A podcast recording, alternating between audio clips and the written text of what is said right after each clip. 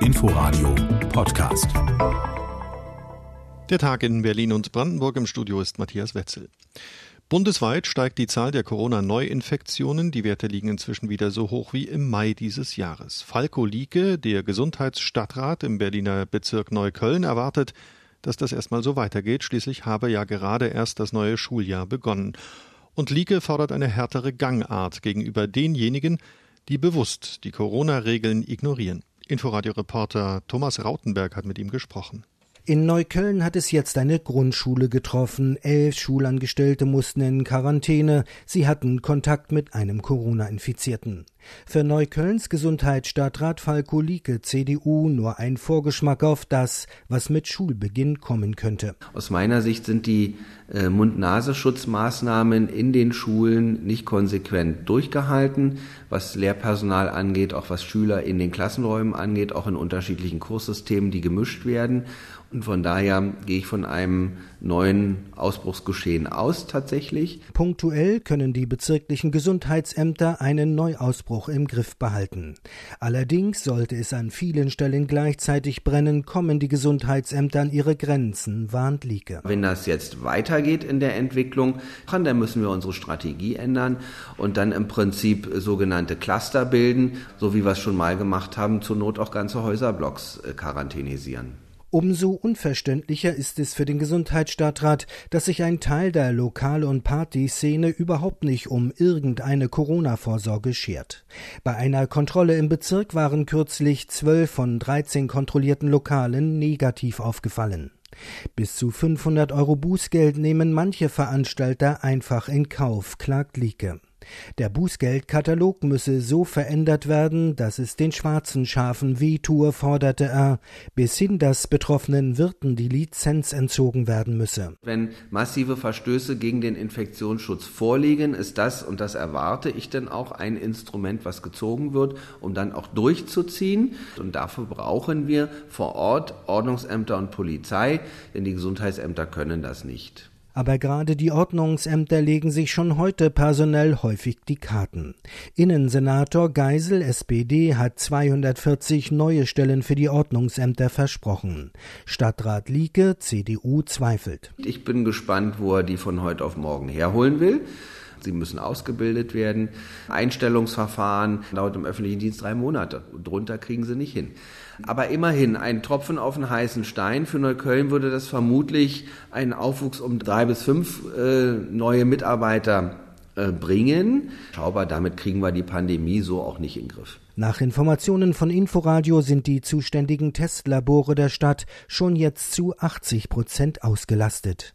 Möglichen Massentests wären damit künftig von vornherein enge Grenzen gesetzt. Thomas Rautenberg war das und auch der Bezirksbürgermeister von Berlin Mitte von Dassel äußerte im Inforadio seine Sorgen.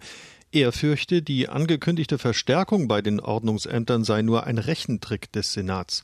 Zusätzlich eingestellt werde nämlich niemand die Kräfte, die dort wirklich die Kontrollbefugnisse haben, also auch in den Parks und in den Gaststätten sagen können, so geht's nicht, gegebenenfalls dann sogar auch Schließungen veranlassen können oder Platzverweise aussprechen können.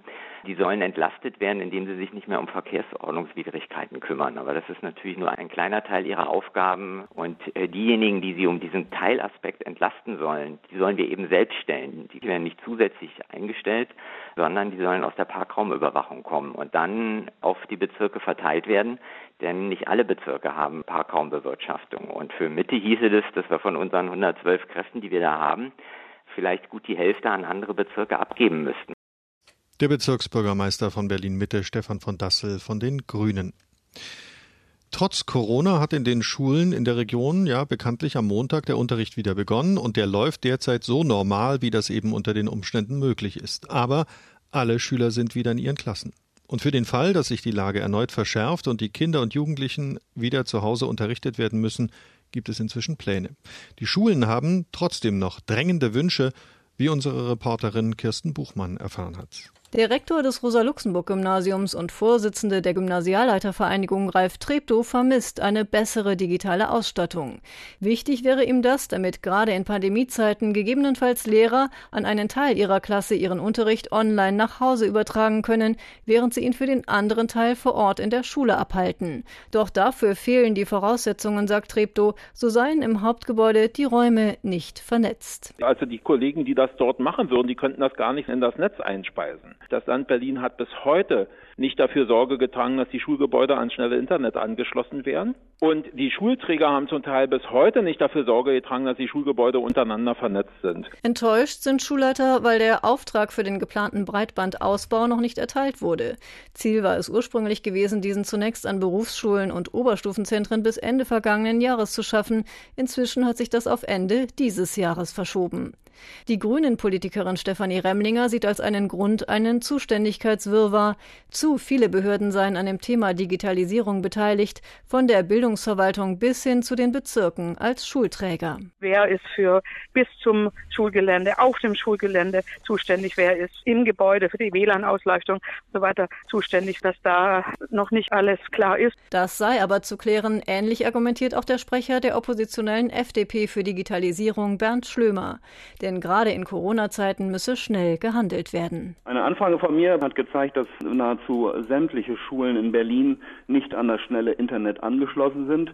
Sollte es zu einem weiteren Lockdown kommen, so wird es sehr schwierig werden, Schülerinnen und Schüler in der Stadt flächendeckend mit E-Learning-Angeboten zu versorgen. Die Unternehmensverbände in Berlin-Brandenburg sprechen mit Blick auf die Digitalisierung der Schulen von einem Trauerspiel, denn zeitgemäße Hard- und Software sowie moderne pädagogische Konzepte seien die Voraussetzungen für das Lernen und für ein erfolgreiches Berufsleben.